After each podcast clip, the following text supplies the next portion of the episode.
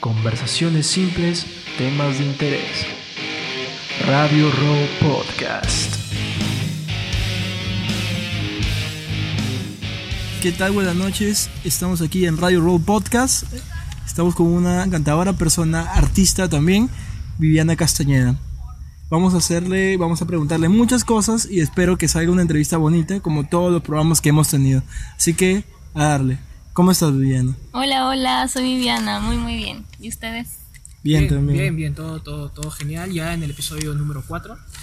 Y bueno, básicamente, este, para, que, para que la gente te conozca, ¿quién es Viviana León? Cuéntanos más sobre ti.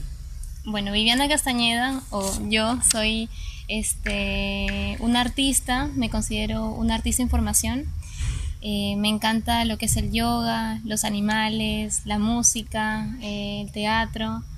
Me encantan eh, las películas románticas, las películas viejas que nos inspiran a esos amores antiguos que nos hacen recordar muchas cosas.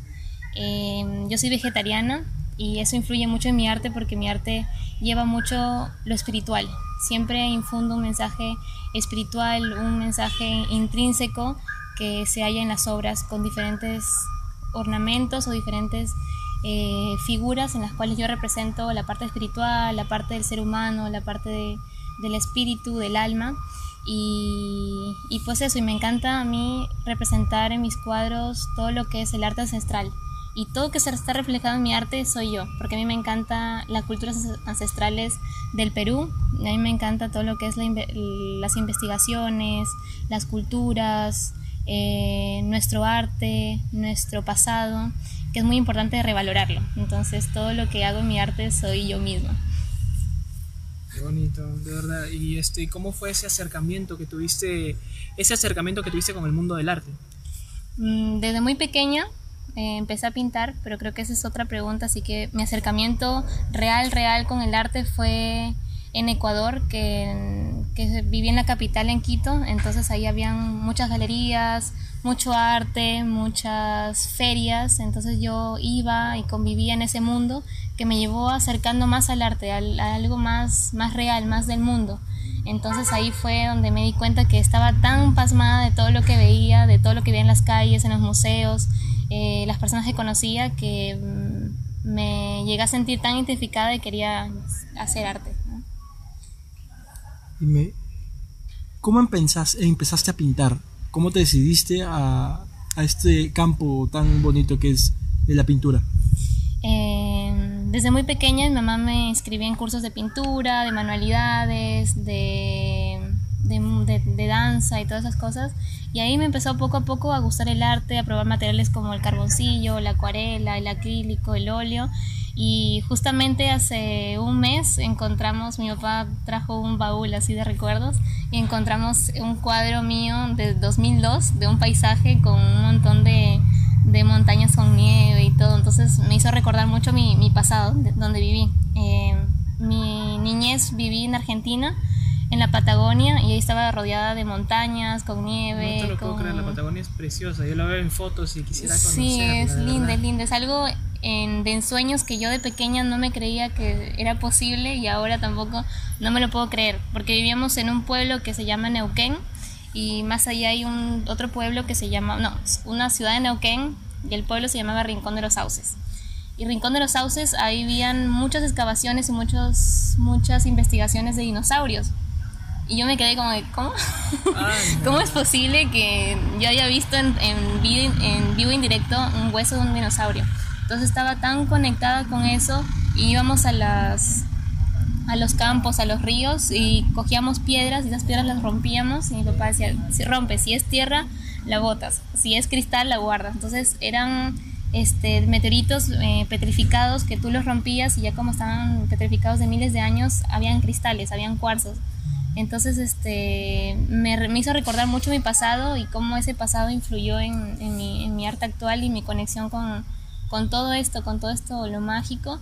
Y pues después en vivir en, en Ecuador, eh, otra vez es, estuve experimentando, pero más en la adolescencia con la acuarela, el acrílico, el óleo. Y en, mi, y en mi escuela tuve bastantes talleres, entonces ahí era como un reforzamiento más a lo que ya, ya venía pensando desde muy pequeña. Ahí fue mi acercamiento al arte. Wow. Y este. Y bueno, básicamente, ¿y por qué no, por qué no, o sea, por qué la pintura y por qué no otra rama del arte como la música, la danza? También eres buena danzando, eres buena cantante, no sé. No. más. ¿no? Con los pies soy un pie izquierdo. Eres como nosotros, entonces. Mentira, No, mentira. Sé, sé bailar, pero no así como wow, un tondeo, una marinera o algo así increíble. Como para ir a la disco, algo tranquilo. Ajá, Ah, exacto, ya. exacto, exacto. Bueno, yo- nosotros ni para eso, ¿no? No, todo, todo musical, no manejamos los pies son disfuncionales, pero nuestras manos para los instrumentos musicales es lo que nomás nos, nos ayuda en toda nuestra carrera artística, ¿no? Qué Eh, chévere. sí. Y bueno, este, cuéntanos, nos salimos un poco de la pregunta, este, digo, ¿por qué, por qué este, por qué no otra rama del arte y por qué escogiste sí o sí la pintura? Si me hubieran preguntado hace algunos años esto, fuera como que, porque yo tuve muchos acercamientos, como les dije, al acuarela, al acrílico, al óleo, porque siempre estuve experimentando, pero ahora, después de los tantos años que he estado eh, practicando con estas herramientas, con estas, con estas herramientas o con estas o con estos productos, como se podría decir, este, yo diría que la pintura es el arte más plástico que puede haber en, en el mundo. Es una plasticidad ya por su parte matérica, porque no sé si han visto el óleo, cómo se puede Claro. en el Renacimiento pueden pintarlo con finas capas y puede ser como un algo tan sutil y después ya para el fauvismo, el impresionismo poner pastas, tanta pasta en el cuadro, una plasticidad tan increíble, plasticidad me refiero a movimiento, a color, a texturas, entonces creo que por esa parte plástica y que y cómo el color transmite tanto en la pintura, creo que por eso me he quedado con la pintura. Dime, cuéntanos. De tu, de tu, de- cuéntanos de tus primeras obras, de tus primeros trabajos, así como nos dijiste de tu trabajo cuando estabas pequeña. Ujú. Que, cómo- cuéntanos, ¿cómo te inspirabas para pintar eso? ¿Cómo, cómo llegabas a tener esa creatividad para plantearlo en, en, en una hoja o en un cuadro? Ya, esto tiene como un proceso, porque muchas veces, este, como todos los artistas amateurs que recién empezamos, queremos plasmar todo lo que está en nuestra cabeza en el papel, y, pero muchas veces no sabemos cómo, entonces nos sale chueco, mal, eh, no planteamos nuestras ideas de la mente muy bien. Entonces fue un proceso, ¿no? Pre- aprender primero las... eh, la teoría básica del color, del dibujo, de la forma, de la línea. Hay un montón de aspectos en el arte donde uno tiene que, indagar para poder hacer realmente una obra artística. Entonces, al indagar tanta, tanta materia, expresión, e intentar, intentar, intentar, luego de ahí recién fue donde yo pude sacar mis, mis primeros cuadros, que yo les diría cuadros, cuadros, no cuadros de, de intentar pintar o por diversión, sino algo ya que sale de, desde dentro. Claro, un artista necesita practicar para Ajá. llegar a lo Sí. que estás haciendo ahora. Sí, entonces este, mis primeros cuadros, mis primeros cuadros fueron en mi colegio, luego de, de haber cursado estos, estos cursos, talleres, teníamos que presentar un, como una exposición final. Y ahí me fui dando cuenta poco a poco lo que me gustaba y cómo lo iba plasmando, cómo lo iba pintando, porque además de tener tus ideas en la cabeza, tienes que tener una inspiración. Claro. Y los artistas de anteriores que tú, o de tu actualidad, o de tu entorno, o de tu propio país, son los que te inspiran. Entonces ahí me puse a investigar muchos artistas que me, que me Justo, justo tocando ese punto, dime, ¿qué artistas son tu mayor inspiración? ¿Qué, artistas te, inspiran en lo que tú haces? Hay un montón de artistas que me han inspirado y me inspiran en la actualidad un montón y acá tengo una pequeña lista porque cada uno de ellos influye mucho en mi forma de pensar y en cómo yo expreso mi, línea, mi color en el arte. Y uno de ellos es Paul Gauguin. Paul Gauguin es un artista francés, eh, ya un poco contemporáneo, contemporáneo con, con Van Gogh, y es un artista que su vida me... Leyendo su vida me, me ha marcado tanto, cómo luchó por... Porque él lucha por un arte que es volver al arte primitivo, ¿no? Volver al arte...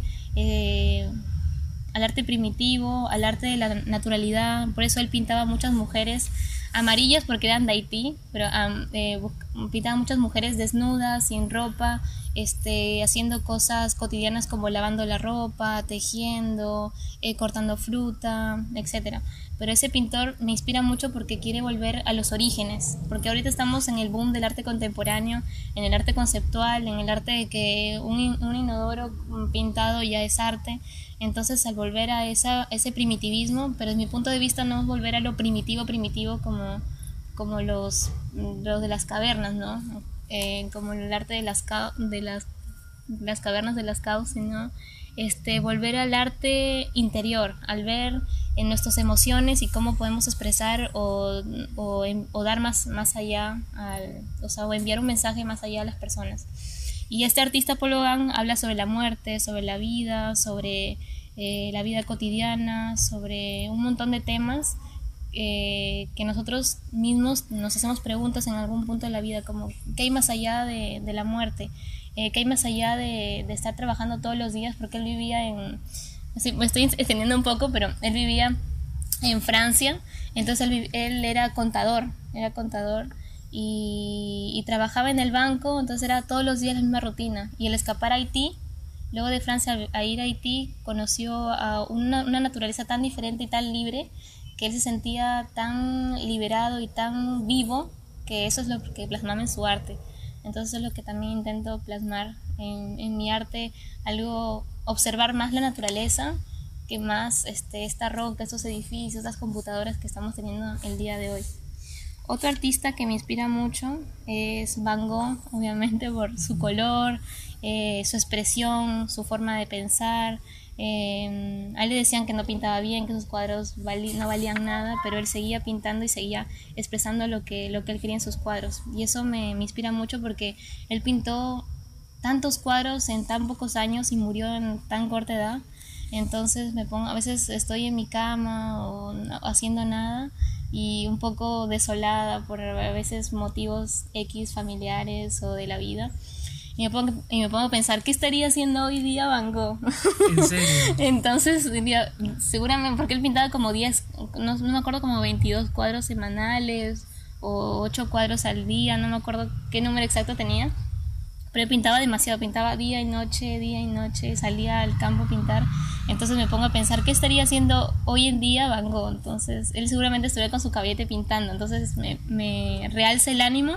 Entonces digo, no, no puedo estar acá triste en mi cama echada, no haciendo nada. Entonces me pongo a hacer algo, eh, practicando nuevas técnicas o plasmando algo que, que quiero plasmar.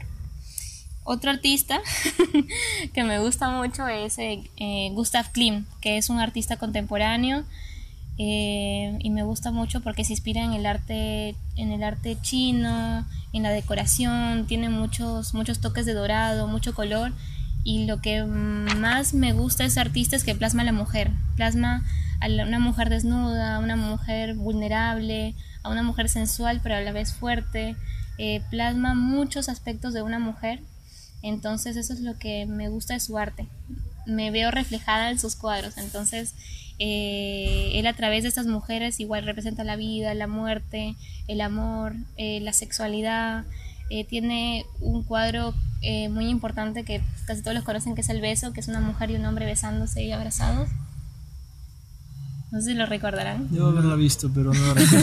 Si le pongo una foto seguramente lo van a recordar Sí, porque están por todos lados. sí, posiblemente hasta hay memes en Facebook. Entonces, este, este cuadro eh, es muy simbolista, él es demasiado simbolista. A través de las formas circulares y rectangulares, y a través del color, representa mucho, da muchos mensajes hacia la sociedad. Entonces, eh, me inspiro mucho en sus ornamentos, en sus formas circula- circulares, que es lo femenino, o sea, todo lo femenino es circular, como el ciclo, como el ciclo menstrual, como el ciclo de la luna, como el ciclo de la tierra, todo, el todo es, circu- es circular. Y el hombre lo representa por formas rectangulares, formas rectas, porque el hombre siempre es más, en sus ideas es más recto, más, más centrado, em, también por, por su miembro viril que es recto, por eso siempre se representan por, por formas rectas y por colores este, blanco, negro, por colores más duros, en cambio en la parte de la mujer tiene cosas más, más floreadas, más coloridas, más doradas, y eso es lo que me inspira bastante porque es el simbolismo es estado presente en todo el arte durante desde la prehistoria hasta estos años. El simbolismo es lo que es lo que indica eh, el año en que vivimos o el contexto social o el contexto político o el contexto eh, en el en que la sociedad se desenvuelve. Entonces es muy importante poner eso, esa, esos simbolismos en, en, la actualidad porque les da un mensaje a las personas. Y cuando, mientras que pasen los años, van a identificar que un cuadro es de este año porque Perú pasó una guerra o la corrupción o tal o cual motivo pasó en esa época. Y el último, y menos importante. bueno, tengo un montón, pero ya voy a pasar a los artistas peruanos porque es uno de los puntos también muy importantes porque acá en Perú hay artistas este, muy reconocidos y bastante plásticos y con mucha inspiración que les puede servir también a ustedes, como a mí, para inspirarnos, que es Fernando de Cislo. Cislo, claro, yo conocí su casa. ¿En serio? Sí, en Lima. me hubiera encantado conocerlo. ah, cuéntanos. Eh, bueno, su casa básicamente es, mm, bueno, la, la, la, fui a un evento de arquitectura porque si es que no me conocen, yo soy bachiller ahí y este justamente mi profesor nos llevó de excursión, un tipo de excursión, fuimos y una, o sea, parte de la excursión era visitar la casa de Cislo. Y es bien chévere, de verdad que es otra onda, desde que entras ya, ya se ve la esencia de Cislo de, eh, plasmada en, su casa, ¿no? están todas sus obras en, en su casa, está, este, y de verdad que es es muy increíble. A veces creo que con, con previa coordinación tú puedes este, incluso visitarla, ¿no? Pero, pero bueno, ese no es el tema, el tema es que tú nos cuentes más de, de Cislo. A ver. Bueno, Fernando de Cislo me, me, interesa bastante por lo, que, por lo que tú dices, su color. Su forma de plasmar el color es tan intensa y te envuelve en un, en un ecosistema tan diferente de los demás cuadros, porque hay unos cuadros que son lilas, otros azules, entonces te envuelve en un espacio en el que tú te sientes, eh, sientes diferentes emociones, porque los colores nos transmiten emociones, nos transmiten este, diferentes sentimientos, bueno, etcétera. Entonces es lo que cojo mucho de Fernando de Siglos porque es un, un pintor que, que me ha marcado también bastante. Y otro es Abogal, que es uno de los eh, artistas indigenistas que retrataron a muchos indígenas con mucha plástica y es muy importante en, nuestra, en nuestro arte peruano porque eh, representó en las guerras de que mataron muchos indígenas y todo esto tiene mucha obra obra y mucho mucho significado en sus cuadros entonces para mí es muy importante. Y en la actualidad uno uno de los pensamientos que más llevo en, en mí misma es de ser Reinaldo de la Ferrier, que es un artista, científico, filósofo, em, tiene un montón de, de, ramas porque él es un francés que inició un movimiento que se llama eh, Acción, se llama Acción por la Unidad Mundial, pero eso lo, lo inició como su, su discípulo. Mm. Pero él este, difundía todo lo que era el yoga, la espiritualidad, el vegetarianismo, eh, muchos temas. En uno de esos eh, tiene un tomo de libros que es sobre arte y habla sobre, sobre eh, el, el, arte de la nueva era, cómo debe ser el arte de nuestra era. Entonces, me, todos sus pensamientos todos sus pensamientos me, me, motivan mucho y me inspiran para poder crear un nuevo arte, el cual quede en nosotros y para, para siempre, porque me encantaría que mis cuadros queden como patrimonio cultural y ese es mi, sería mi, mi, objetivo de la vida. Ajá. Bueno, y en sí, este, ya que nos, nos has hablado de, estos, este, de estas personas que te han inspirado bastante, nómbranos algún, al menos un cuadro o alguna obra de arte por cada risa que te haya marcado, así, bastante. No, me lo ponen demasiado difícil. bueno, al menos eh, dinos qué obras te han marcado. O sea, ¿Qué, ¿Qué, obras que tú veas varias veces te inspiren en crear? Tú digas, pucha, esa obra de acá, wow, me, me, cada vez que la veo me, me, llama la atención, quiero hacer algo parecido. O los colores me, me inspiran para crear cosas. Uh -huh. ¿Cuáles son esas obras? Eh, El de Gustav Klimt va a sonar muy cliché, pero es el beso, porque tiene tantos significados que me, cada vez que lo veo le encuentro más significados, más y más y más. Entonces es una de las obras que más me inspiran. De, de Paul Gauguin es uno que habla sobre la vida y la muerte. Es un, creo que es un super cuadro, creo que es un tríptico que habla sobre desde la vida hasta la muerte, que es... em, que lo no me acuerdo exactamente cómo se llama, pero lo pintó antes de, antes de suicidarse. No, queriendo suicidar, suicidarse, no se suicidó y luego lo pintó.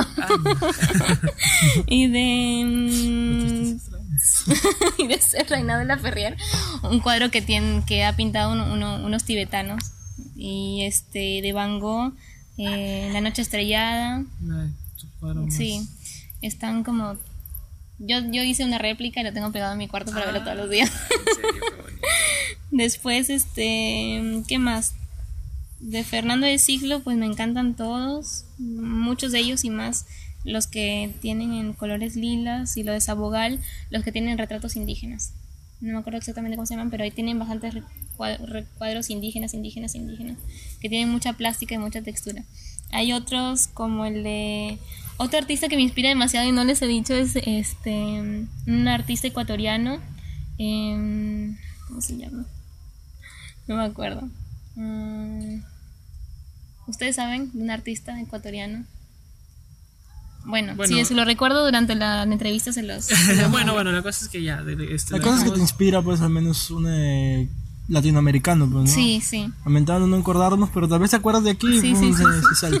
Pero bueno, no Y, hab- importa. y hablando también de las obras, aparte de los artistas de acá, dime, tus obras.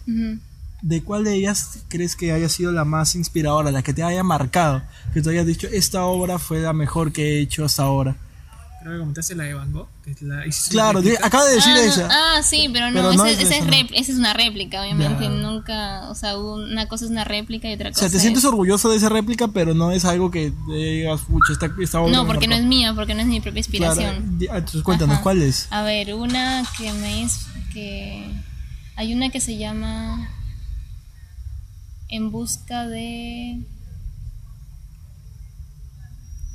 Ay, mis nombres de mis cuadros por si acaso son muy largos. Ah, Eh, suele bueno, pasar, suele pasar. Ya, mientras que me acuerdo el nombre es un cuadro de una mujer que, que tiene un árbol de, de floripondios, que es la flor mística de los Andes. Entonces, eh, con sus manos, como está acariciando, tocando los floripondios. Y al lado de, sus cabe de su, al lado de su cabeza, al lado justamente de su oído, hay un, hay un colibrí. Entonces, ese colibrí es como que le está hablando a su oído.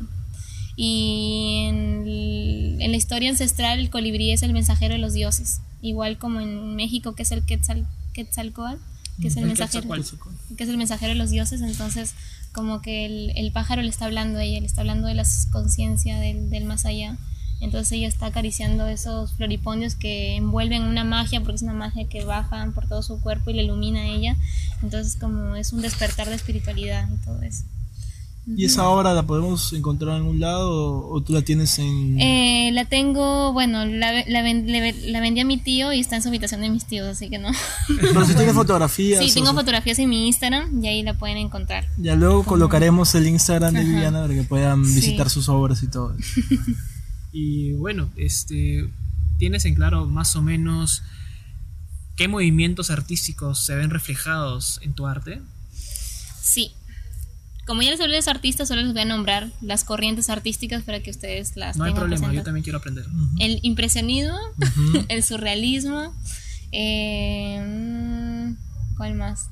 Que hay un montón. El, el arte re- renacentista también me inspira un montón. Este y otro el faubismo, pero el faubismo en cuestión del color, porque el faubismo, si algunos habrán investigado, el faubismo son solo manchas, manchas, pero me encantan los contrastes. En algunos casos los uso. Y bueno, esos son los que más me inspiran. Bueno, y ahora ya cambiando el tema de, de lo técnico, de lo que es tu arte, háblanos un poco más de ti, ¿no? O sea, habla, este, ¿tuviste alguna dificultad, ¿no? Este, grande, para que, que- que tuviste que pasar para que llegues Ujú. a donde estás ahorita?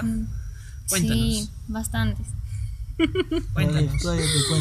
Un montón. Bueno, yo soy una persona que de que sueño cosas en grande y, y- y, y me encanta cuando las llego y las cumplo. Pongo todo de mi, de mi, de mi ser, todo de mi inspiración, todo de mis ganas para poder cumplir las cosas.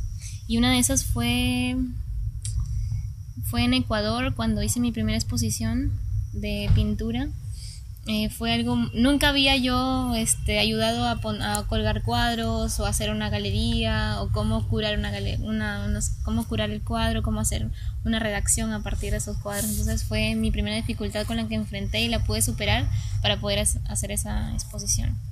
Y algo más duro, más, ah, más que me choca bastante, son los, a veces los comentarios o, el- o los no podrás hacerlo, o tú que vas a llegar a hacer eso, Claro, o sea, o co- o cómo es imposible, cómo vas a vivir del arte, sí, no, no, o, ajá, o los murales, este, que vas a pintar las casas, cosas así, que a veces en vivo e indirecto no lastiman, pero a veces llega un punto que uno está tan sentimental que esos comentarios llegan a tu cabeza y te destruyen totalmente y- Son- y, no pintas por semanas Son daños o por de meses. largo plazo. Sí. Son heridas a largo plazo.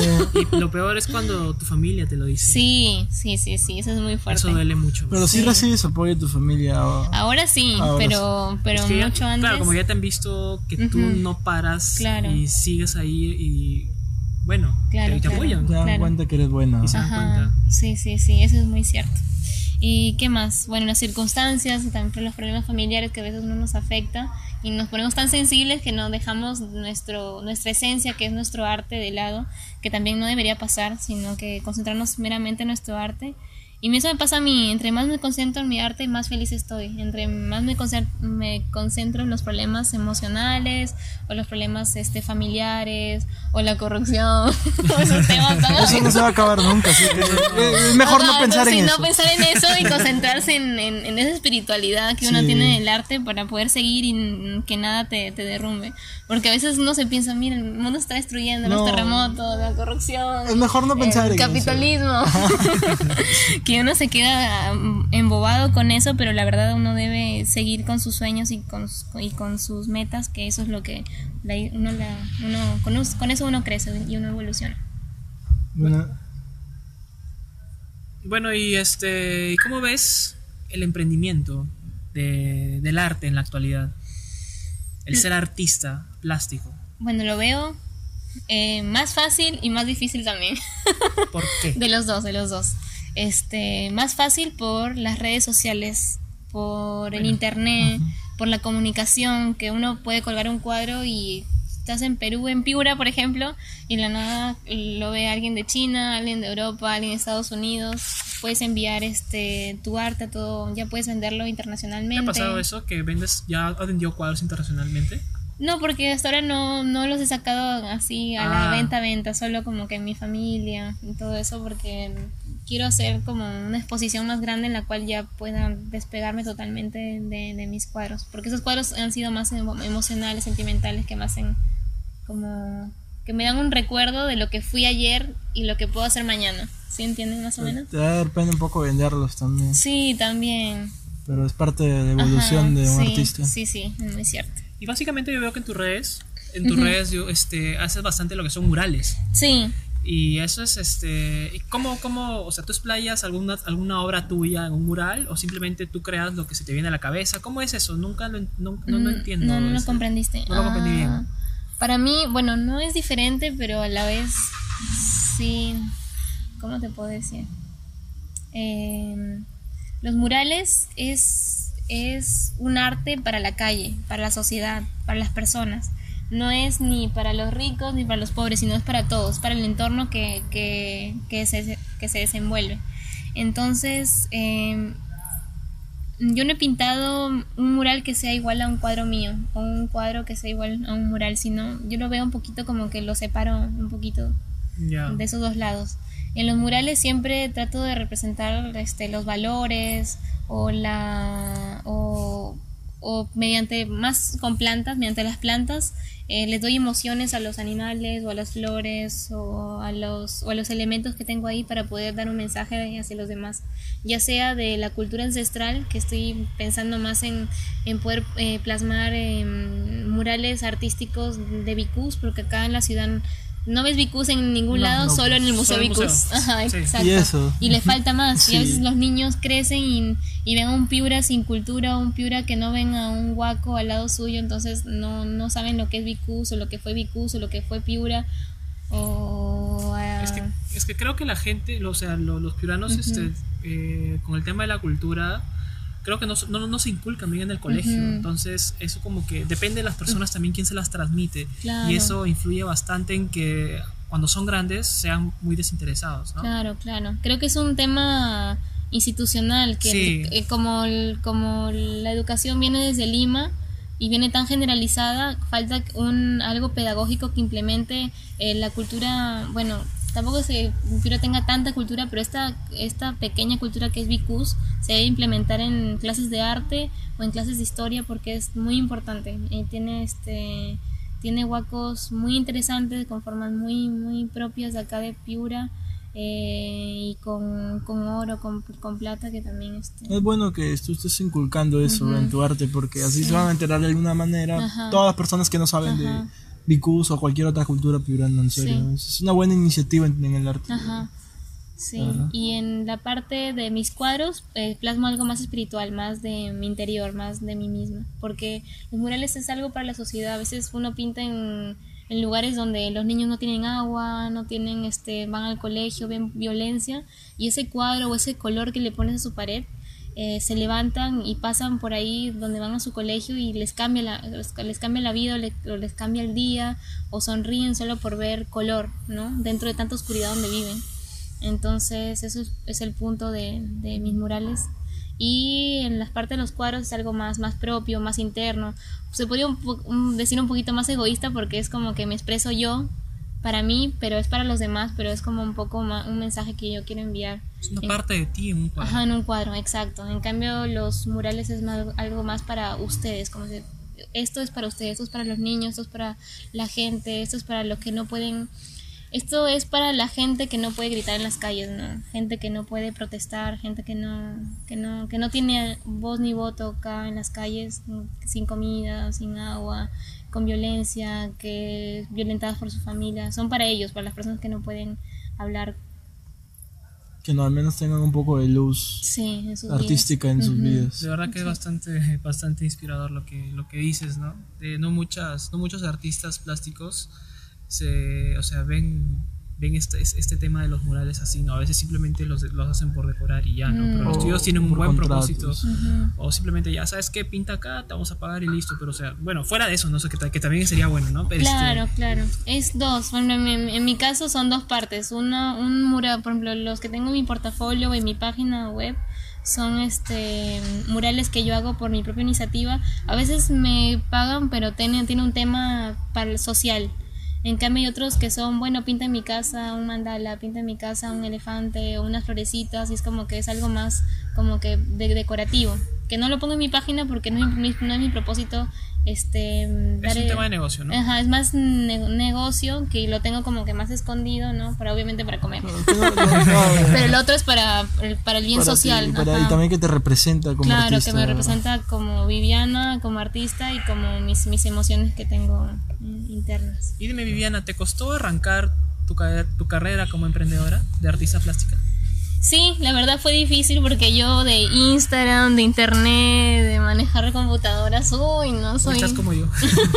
terrible. Es complicado, pero es Terrible, necesario. terrible. Ajá, entonces poco a poco yo, yo hacía cuadros, pintaba murales y todo, pero no subía fotos, o subía fotos eh, esporádicamente, ¿no? Entonces con mi hermano, como tiene 17 años, es como así el, el Instagramer o medio influencer. Ah, tiene bastantes seguidores, entonces no, ya no tienes que subir, tienes que subir una historia, tienes, ahora es Instagram, tienes que subir en Instagram historias, consejos, bla, bla, bla. Claro, Instagram es como un poco más un público joven, ¿no? Sí, un, un público joven. A mí me siguen alrededor de 17 años hasta 25. Y en ese público, pero los que me pagan, o sea, me pagan por los murales son de, de 25 hasta, hasta más, ¿no? Hasta 50 años. Entonces son dos públicos diferentes donde yo vendo, vendo mi producto y también vendo otro producto a, a personas mayores con, es con, con las que consumen mi arte. Uno es un consumo visual, que son los adolescentes, y otro es consumo este, ya monetario, que es de las personas ya que trabajan. Bueno, Viviana, dime, ¿qué estrategias y métodos utilizas para la presentación y lanzamiento de tus obras? La primera es Instagram, eh, por la plataforma de Instagram, por la plataforma de Facebook. Otra es eh, algo más, más curatorial, algo más artístico que es por medio de, las, de las exposiciones, ya sea colectivas con otros grupos artísticos, con otros artistas, o ya sea unipersonal, que solo son todas tus obras, que son como, bueno, son una colección alrededor de 15 a 20, 20 30 obras artísticas. Y la promoción es este tu familia, tus amigos y luego el público, el público en general. Y estar siempre eh, presentándote, porque un artista a veces tiene que ab- abrirse al ser cohibido o ser como o no valorar, porque creo que el arte es un amor interno, personal, para poder también expresarlo hacia los demás. Si no tienes amor de interior, o no tienes eh, amor a ti mismo, o no, o no te valoras como persona, las personas no te van a valorar. Lo mismo es con el arte. Tú tienes que ser consciente de lo que haces, de, de cómo lo aplicas o cómo es tu arte para poder expresarlo a los, demás. Dices, hola, yo soy tal, este, soy artista, artista plástica, pintura, te presentas con esos ánimos, la gente, la gente se interesa por ti. Pero uno está calladito, hola, ¿cómo te llamas? Ah, me llamo Viviana. la gente no, no pregunta, no, no sabe. A veces como, o cuando estás triste, tú- si tú no dices que estás triste, nadie más lo va a saber, a nadie más le importa que estás triste, ¿no? Ah, ¿Y a quién le tocaste la puerta cuando, cuando, cuando recién empezaste? O sea, ¿cómo así? Fue en Ecuador, yo y me encantó, o sea, a mí siempre me ha encantado ir a las exposiciones, escuchar la ponencia, ver los cuadros y siempre redactar alguna, como una crítica, ¿no? Una crítica constructiva de, de- de la exposición. En Ecuador iba a muchas, muchas exposiciones, entonces en una de esas em, estaban pin- estaba viendo una obra de arte, un cuadro que era un poco abstracto, con colores rojos y todo, y alguien detrás me preguntó, ¿y qué ves? Y yo me quedé como que, ay, veo esto, veo lo otro, veo tu sangre, este, una mujer destruida, y bueno, una, una explicación un poco larga. Y luego me dice, ah, mira, interesante. Y ahí eh, empezamos a entablar, entablar conversación. Era eh, un artista que ya tenía como, bueno, era un, era un señor ya mayor que tenía como 40 años de recorrido artístico. Wow. Y entonces nos hicimos amigos, este, fui a su taller y te- tenía unos cuadros, pero eran como el tamaño de, de un cuarto entero. En un cuarto entero tenía un montón de lonas apiladas una encima de otra con todos sus cuadros. Entonces me iba y me decía, ven, ven, ven, mira, acá están mis cuadros. Y me enseñaba las lonas como si fueran sábanas, ¿no? Sacaba ¡fum! una sábana, sí. otra sábana, otra sábana, otra lona, otra lona de pintura y me quedaba, wow, son increíbles. Eran unos cuadros gi- gigantes y esa fue una de las personas que me, me inspiró bastante y me, me enseñó cómo, cómo es, el recorrido, cómo es el recorrido artístico, cómo uno empieza, cómo uno evoluciona y lo vi en vivo en directo.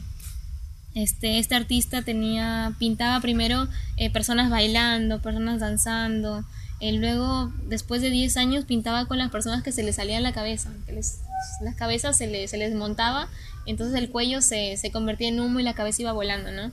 Luego después de 10 años después eh, pintaba a las personas sin cabeza, des- descabezadas, entonces decía porque el mundo ya estaba, ya estaba de locos, ya estaba sin cabeza, ya no tenía conciencia, no tenía no, no, no tenía escrúpulos, no tenía nada, o sea, estaba sin cabeza, la gente sin cerebro.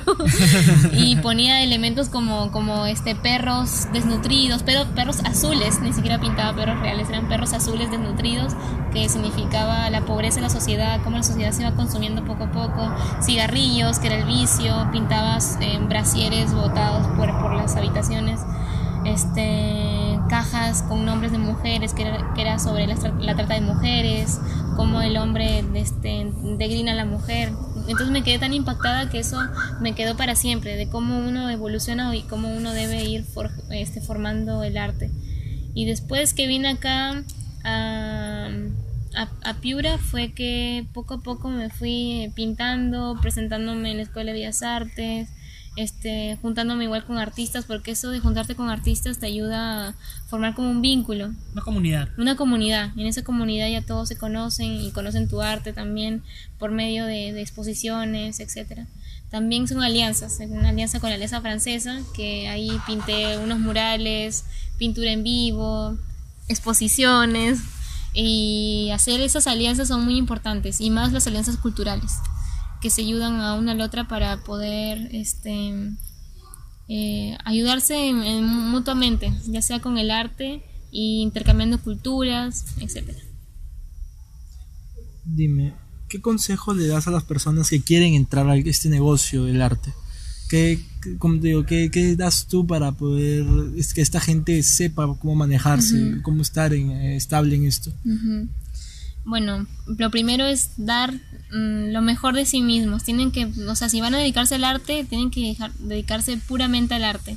Si empiezan, bueno, ya pueden empezar con otra carrera o etcétera, pero siempre tienen que, si su sueño es ser artista, sean artista, vivan como artista, eh, respiren arte.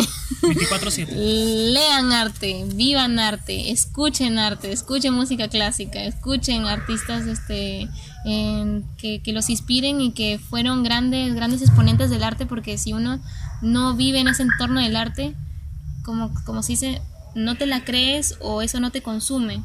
Porque si uno, por ejemplo, X, que estudies administración y pintes oh, una vez a la semana, ¿Cómo piensas llegar a hacer más es, haciendo eso? No es por, por hacer menos, pero si tú quieres llegar a algo o quieres hacerlo de verdad, lo consigues mediante cumpliendo tus metas, cumpliendo propósitos, empeñándote, tú mismo saliendo adelante, porque si no nadie más te va a sacar adelante. Yo no tengo ni una fórmula secreta de que, ah, pinté y de la nada vino una persona y me dijo, Viviana, te voy a hacer, este, te voy a...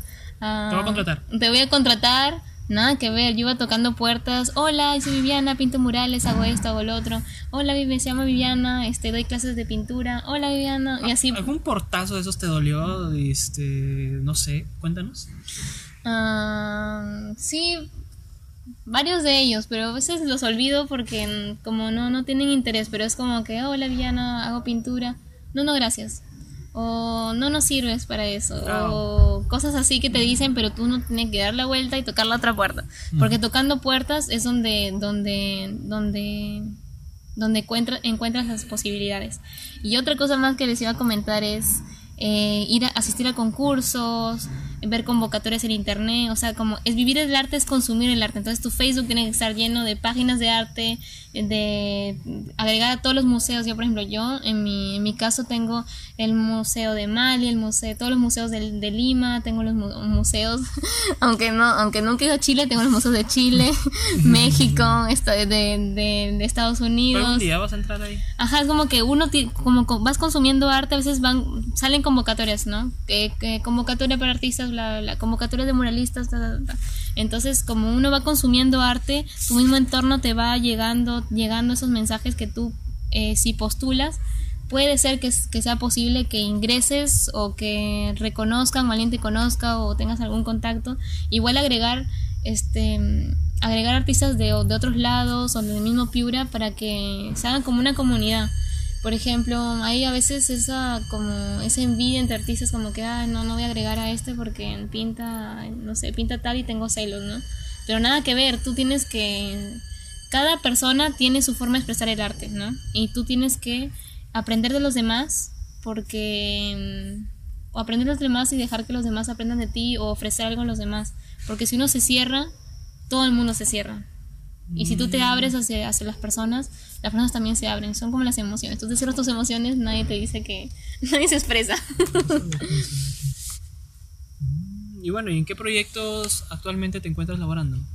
Eh, bueno, ahora estoy poco a poco haciendo mis cuadros para mi exposición que quiero exponer acá en la Alianza Francesa. Ojalá que en diciembre, a finalizar el año, o ya para enero o febrero de- del 2020. Y también este, estoy coordinando para pintar, eh, pintar murales acá, como les decía, en Piura, sobre temática bicús, temática de los valores, este y en otros puntos estratégicos de Piura para que la gente pueda revalorar este su cultura y también su flora y fauna porque eh, por ejemplo los que viven en, cerca de Castilla ven un montón de o en otras partes de Piura que este algarrobos ven eh, zapotes ven molle un montón de esas plantas y nadie sabe cómo se llaman. Está al lado de tu casa y nadie sabe cómo se llama la planta. O pasa este un pajarito y nadie se- ni nadie sabe que ese pájaro es el chilalo. Entonces es este mm, poner esa conciencia en las paredes para que la gente eh, se involucre más con su con, con su con su convivir y con su vida diaria. Y bueno, ¿cuál es, cuál es el, el peor consejo que te han dado? El peor consejo que me han dado es haz lo que los demás te pidan. Ah, Clásico. Sí, y más en entendimos. Instagram, y más en Instagram que es este un medio de consumismo porque yo tengo mis dos partes de- del arte, mi arte que subo a Instagram y mi arte que quiero para las galerías porque yo de verdad quiero este tener un arte que sea este más profundo, no tanto de consumismo porque en Instagram es vas a las fotos consumes, consumes, consumes, Es que todo consumes ahí es clickbait, clickbait. Sí, exacto. mm, sí, es lo que Entonces, se maneja ahí. Sí, entonces a veces subo, subo este, obras con un mensaje profundo y casi nadie le da like.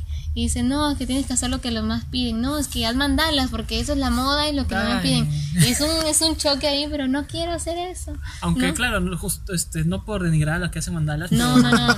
Es que, no, no, no. Es que cada, cada persona tiene su, su objetivo Exacto. de Su, vida. su grupo de interés, por así Claro, decirlo claro, en claro. otro aspecto. Claro, es que si tú quieres hacer mandalas, sé la mejor haciendo mandalas, sé la Eh, mejor, eso sé- me pon, pon tu punch y pon este lo mejor, pero eh, como yo no, no es no es mi objetivo de vida, yo antes sí hacía mandalas y eso porque Estabas- estabas porque- porque practicando. estaba, estaba estaba siguiendo este consejo. Claro, No está- y hacía. estabas practicando también. Sí, estaba practicando, estaba integrándome en ese mundo. Entonces, haz lo que los demás quieran. Este, pinta perros porque los demás quieran. Pinta perros. Ajá, pinta perros, pinta retratos gatitos, Gatitos. pinta pinta corazones, pinta este, no sé, y un montón porque porque eso es lo que la gente eso es lo que la gente compra, eso es lo que la gente lleva. Y no, eso es lo peor consejo que pueden seguir. Ustedes sigan sus, sus instintos internos, sigan su, Su esencia. su esencia, más Nunca que la todo. pierdan. O sea, puedes dibujar Ajá. perritos o mandalas, pero nunca le puede dar tu esencia para que no se vea común. Claro, claro, Ese es ese el es el punto, punto. ajá. claro. Y volviendo a unas preguntas que me, que me dijeron que, que era lo difícil, lo más difícil o más fácil en el mercado del arte hoy en día, Ya. es que hay tanto arte, por ejemplo, hay tantos mandalas, que si tú haces mandalas es difícil diferenciarte de los demás. Es por eso que siempre hay que seguir, siempre tienes que seguir tu esencia para que tu arte sea diferente que los demás. Y siempre y siempre tenga un propósito, sin nada en, en cualquier carrera, si tu carrera no tiene un propósito, si tu, no sé, si tu empresa no tiene un propósito, no llega para ningún lado. Este, ya sea un propósito social, un propósito para, para ti mismo, siempre tiene que tener un, un- algo que este, evolucione y ayude a los demás. ¿Cómo te ves en cinco años? En cinco años. ¿Cómo te ves así, Viviana es una, en una, cinco años? una pregunta bien difícil, bien difícil. Tu proyección, porque ¿cómo te tengo, proyectas? Una tengo proyección varios- que- una, una proyección. Que En Europa. En Europa, donde quieras, sí.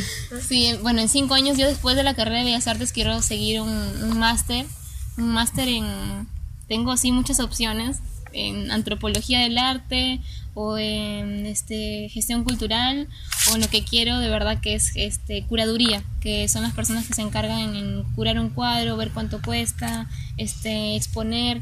Y esa curaduría como engloba tantas mini carreras como este todo lo que es el mercado del arte, antropología, historia del arte, historia del arte mundial, em, sociología también. Entonces, como tiene tantas mini carreras, pienso que es este un artista entre más conocimiento tenga, más apertura tiene de mente y más apertura tiene del arte. No, no se encierra en solo un camino. Entonces creo que ese es mi objetivo de vida, estudiar a Europa, a Europa o, o Estados Unidos un máster de, de curaduría. Y pues tener varias exposiciones, pintar murales en varios lugares porque me encantan los cuadros así gigantes. Voy a empezar a hacer cuadros como si fueran murales. Genial. Nosotros compartimos bueno. en el podcast, no te preocupes. Sí, y es. Ay, qué bonito. Bueno, de verdad, este, Viviana, esta ha sido una entrevista bastante interesante, bastante enriquecedora por el tema de, de- de- de arte, ¿no? Y bueno, de verdad te agradecemos un montón por tu tiempo, porque de verdad el tiempo es oro. Y, y- y bueno, pues muchas gracias y espero que para el otro año sigamos con esto y ya no, no vas a ver este, ya más pro ya un estudio, ¿no? Estamos empezando, pero, pero bueno, igual, muchas gracias por estar con nosotros. Gracias a ustedes por invitarme y por hacerme las preguntas y por ser tan amenos. no te preocupes. Y bueno, eh, ya saben, esperen el episodio eh, esta semana. Y bueno, gracias por acompañarnos esta noche que ha sido bien bonita con Viviana. Muchas gracias y nos vemos en el próximo episodio.